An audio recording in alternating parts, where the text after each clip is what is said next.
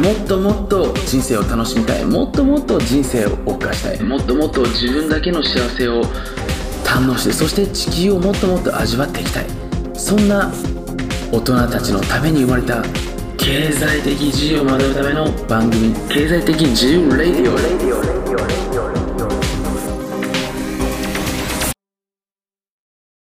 We wake up by the sunrise, and you're staring back at me. I hold on to the moment as we cast it out to sea. And the lights come on, the lights come on, reflecting off your skin. So burning stars are all we are, ignited from within. It's your heart and soul, it's your flesh and bones. Don't you let it go.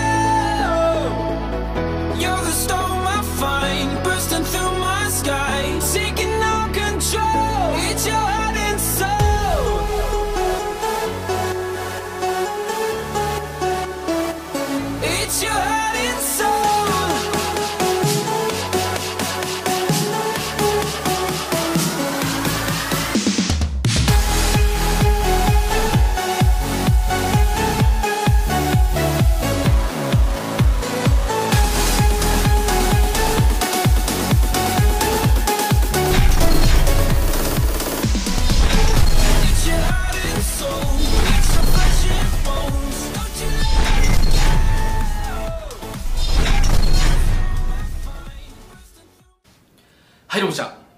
えー、ミスター M ですで今回は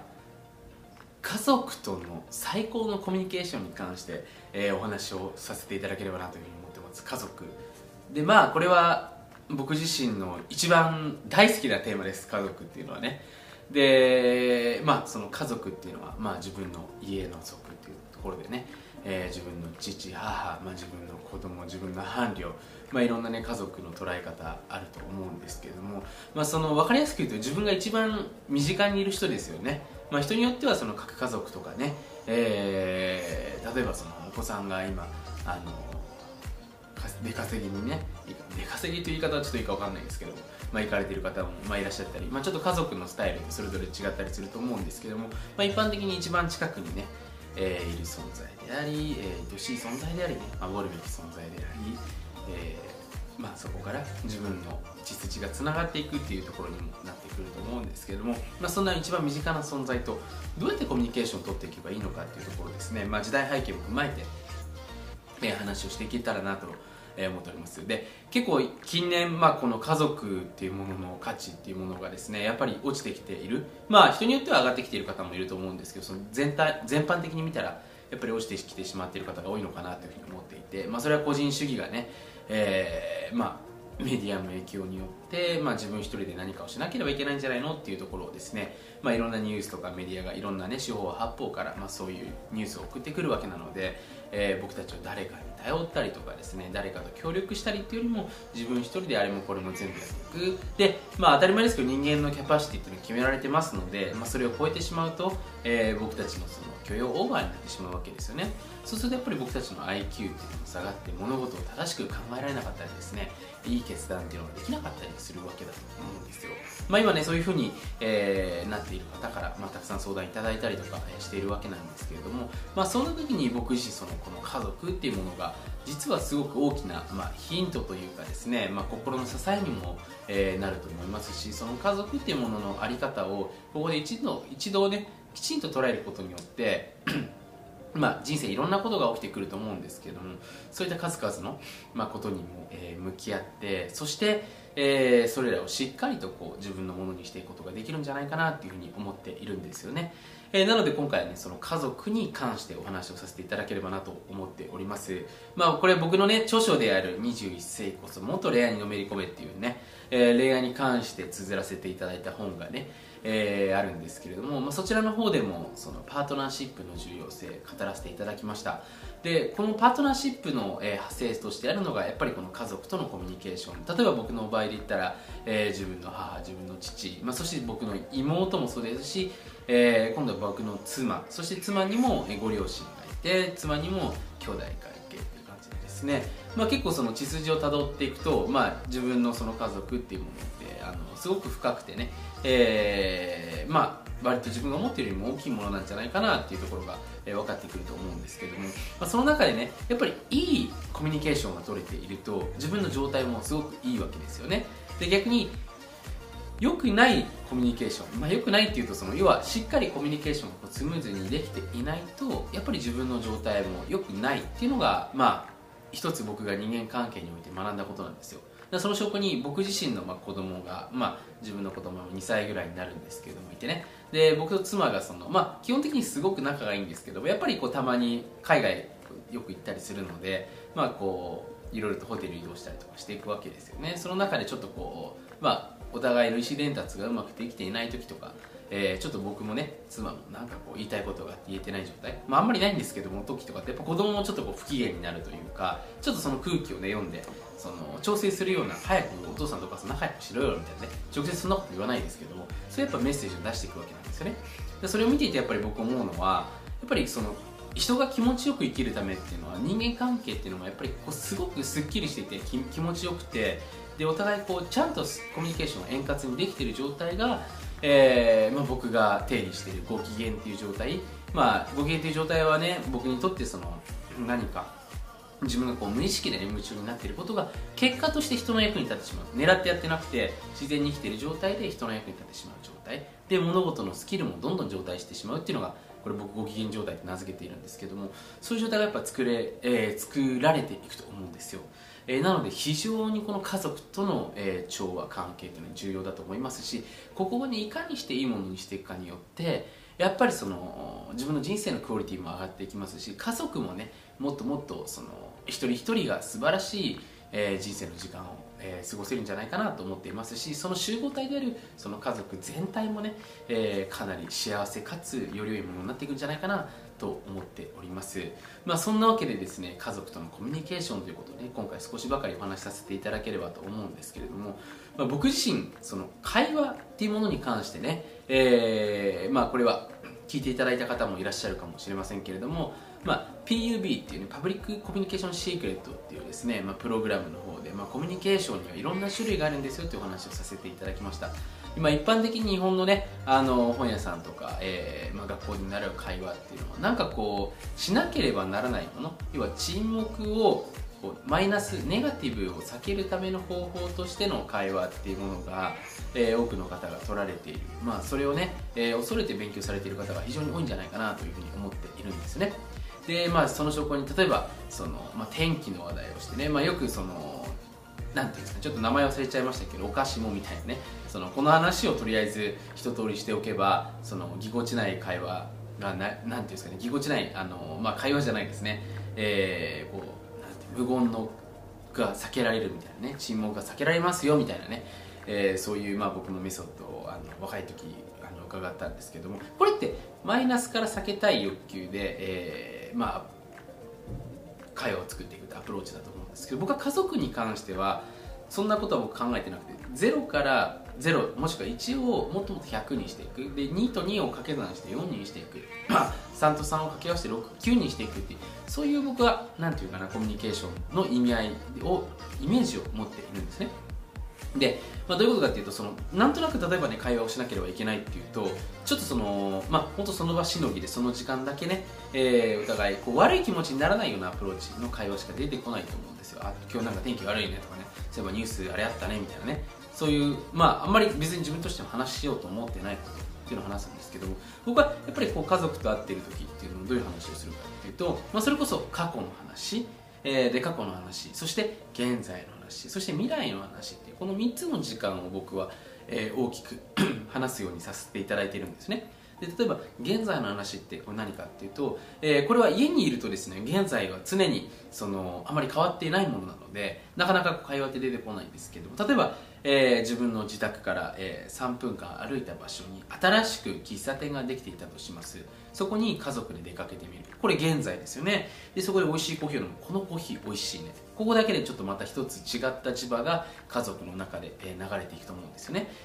なので僕はまず一つ目に現在というところで家族で動くってことを意識した会話を一つしております。どうしてもやっぱり毎日一緒にいる人、えー、一番時間を過ごす人だからこそちょっとライフスタイルとか常に行く場所とかっていうのも固定化してしまいがちです。なんですけれどもやっぱり同じ場所とかその普段いる場所だと脳が動かないので新しい発見もないですしそうするとやっぱり言葉って出てこないんですよね。でもちょっと一歩、えー、外に出てみて今までとは違った環境の今に触れることでお互いの脳が違ったものを見るわけですね。あれいいねこれ素晴らしいね、えー、そこから今から生まれる感動を共有していくっていう会話もねまず僕は一つ目の、えー、家族におけるコミュニケーションとして、え重要視しているですそして次、え過去っていうお話させていただきましたけどもあの時と今の違いを楽しむコミュニケーションっていうのも実は人間誰しも、え幸せなコミュニケーションの一つなんですよね。例えば、えー、自分のご両親っていうのも自分にとっては両親ですけれども両親の中でも例えば40歳の時のあの自分のお父さんお母さんもあれば50歳の時もあれば60歳70歳の時とかもあるわけですよね。で過去よりもやっぱりその10年間の中でその両親も変わって自分も変わってってるわけですよね。でその違いを楽しんでいくっていうのは僕一つね、えーまあ、現代特にスマートフォンとかで写真をこう簡単に保存できる時代ですので写真を見ながらコミュニケーションを取っていくっていうのもね一つ面白いスタイルなんじゃないかなと僕は思っております。なので僕もね息子のこう変化を、えー、時には妻とこう見ながらねあの時こうだったよね。その時俺らこうだったよね。でも今こうだから変わったよねみたいなね。子供も変わったし俺らも変わった。すごい幸せだよねっていうところですね、まあ、自分の妻ともしますし自分の両親に対してもね、えー、僕がちっちゃい時どうだったの？って写真を一緒に見ながら、えー、その時の情景を聞きながらねあちょっと今と違うよね。でも今こういう部分が今につながってるんじゃないの？っていうところですね、えー、まあするようにしているのが過去のコミュニケーションですね。で過去のコミュニケーションって非常に、まあ、あの誰もあみんなすごく幸せな空気になってきます。まあそのすごく幸せな写真の、えー、映像が映像というかですねまあ 現像が残っているとそれを見ながらすごくこういい気持ちでコミュニケーションできるんじゃないかなと思っております。そして最後未来ですよね未来。でこの未来って何かっていうと例えば、えー、今年のね12月にここのまあいいなんて景色を見ながらね、えー、飯ご飯食べに行こうよとかせっかくだから温泉ねえー、3世代揃って旅行行ってみようよみたいなね。そういう未来における提案っていうのをねしてあげるっていうのは僕一つ、えー、コミュニケーションにおいて重要なことなんじゃないかなと思っているんですよね。で僕のまあこれおじいさんってあの、まあ、すごく僕からするとですねあの精神的な豊かさがあってかつ知的も知的好奇心もねすごく優れていてでやっぱりそのすごい多彩なんですよね。で、まあ、今でもすごくもう90近いんですけども元気で、まあ、朝からねいろんなことやったりとか新聞見たりとかね経済について語ったりとかあのすごく、まあ、クリエイティブかつ元気なおじいちゃんなんですけれども、まあ、そのおじいちゃんを見ていてやっぱりあの先にこうやっぱり人間予定がある未来に楽しい予定があると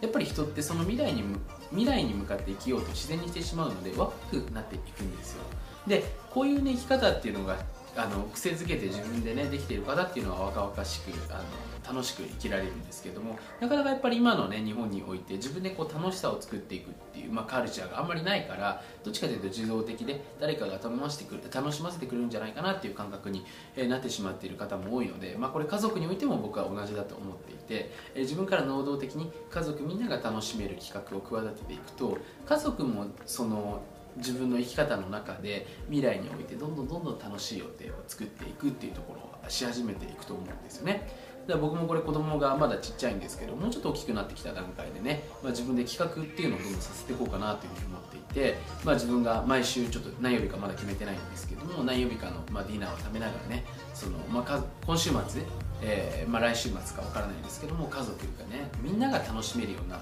なんかこう面白いイベントをやって企画してみろってじゃあ自宅友達をみんな家に呼んでね、えお父さんが DJ をやりながらパーティーとかあの、まあ、そんなそれっぽいようなこと言うか分からないですけども最初はねなんかみんなであのどっかにガチャガチャ買いに行くとかいろいろ 言うと思うんですけども、まあ、そういうのをこう子供にさせていくことによってやっぱ常に先に先にこう何か楽しさを作っていくっていう、まあ、僕人としてすごく重要な、えー、力っていうのをですね養っていけるんじゃないかなと思っているんですよね。まあ、それと同じように、えー、僕は家族においても、えー、常に常にねえ楽しい未来の話っていうのをやっぱみんなしていくのってすごくあの有意義な時間の一つだと思うんですよね、まあ、その計画を立てることもそうですしそこで時間を共有してまたそれが未来につながることによって今この瞬間も楽しいですし未来も楽しいやっぱり2倍美味しいコミュニケーションっていうのが、えこの未来にあるんじゃないかなと思っています。はい。まあそんなわけでですね他にもかなりねいろんな僕が無意識でやっていることで家族とのコミュニケーションでねやっていることってたくさんあるんですけれども、まあ、今回その中のダイジェスト版ということでね、えー少しばかりお話しさせていただきました、まあ、本当にいいコミュニケーションが取れていると先ほどお話しさせていただいた通りもちろんねその自分だけじゃなくて自分の家族もハッピーですしそして自分の家族がハッピーでここの関係がいいとね自分の誰か自分と誰か自分と誰かの関係が最高に良くてね全体がいいとやっぱり自分のコンディションっていうのもどんどん良くなってねあの今度こういう家族のイベントのために今頑張ろうというね気持ちになれるのが人間だと思いますのでぜひね、えー少しでもいいコミュニケーションを、えーまあ、僕もそうなんですけども日々とっていただいて、えーいい人生をねお互い過ごせたらいいんじゃないかなというふうに思っております。はい、まあ、そんなわけですね今回は、えーファミリーコミュニケーションということですねお話しさせていただきました、えーぜひね、えー今回のビデオ少しでも役に立てたらあの幸いですし、まあ、何か僕への、ね、リクエストとか感想とかあったら、まあ、YouTube のコメントでもいいですし、まあ、このグッドマークね、えー押していただいてもいいですし、まあ、下の、まあ、この YouTube の下にメールマガジンあると思いますので僕のメールマガジンの方から、えーこれ良かったですというね言っていただけると僕もやっぱ人間で嬉しいのでコミュニケーションいただけると幸いです。ということで今回は終わります、えーありがとうございました。Subject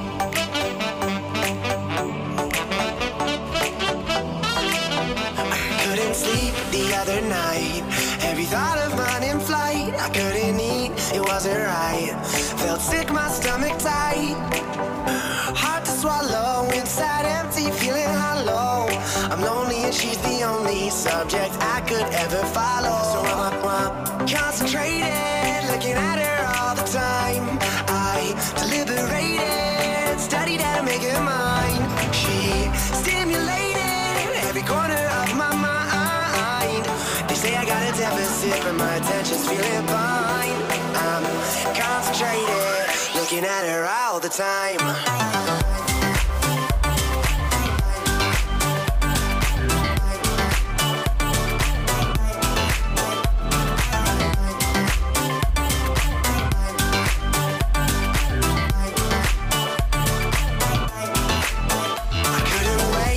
wait until the day his agitation went away. I'm on my knees, I gotta pray. The hurt black and my white make gray. はい今回の Tips いかがでしたでしょうか最後までご清聴くださってありがとうございますぜひあなたの脳に Ask Question 今日あなた自身がこの音声から学んだことは何なのか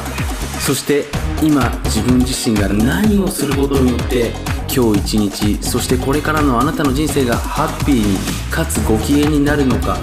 ぜひこの質問を今すぐあなたの脳に問いかけていただければなというふうに思います。世界のちょっとやばい裏話であったり数々の表には出てこない裏技をどうしても知りたい